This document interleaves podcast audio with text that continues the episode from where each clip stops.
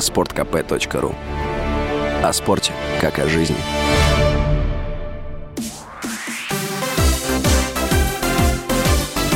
Новости спорта.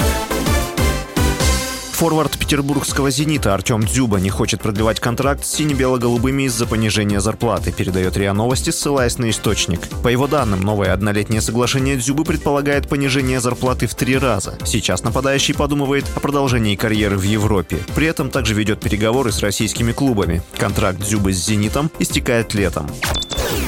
Клуб Национальной хоккейной лиги Нэшвилл Предаторс подписал контракт с российским вратарем Ярославом Аскаровым. Об этом сообщается на официальном сайте клуба. Контракт с 19-летним россиянином рассчитан на три года. Аскаров в прошедшем сезоне провел 6 матчей в составе петербургского СКА. В составе сборных России разных возрастов стал золотым и серебряным медалистом юниорского и молодежного чемпионатов мира. Из россиян за Нэшвилл также выступает нападающий Яков Тренин.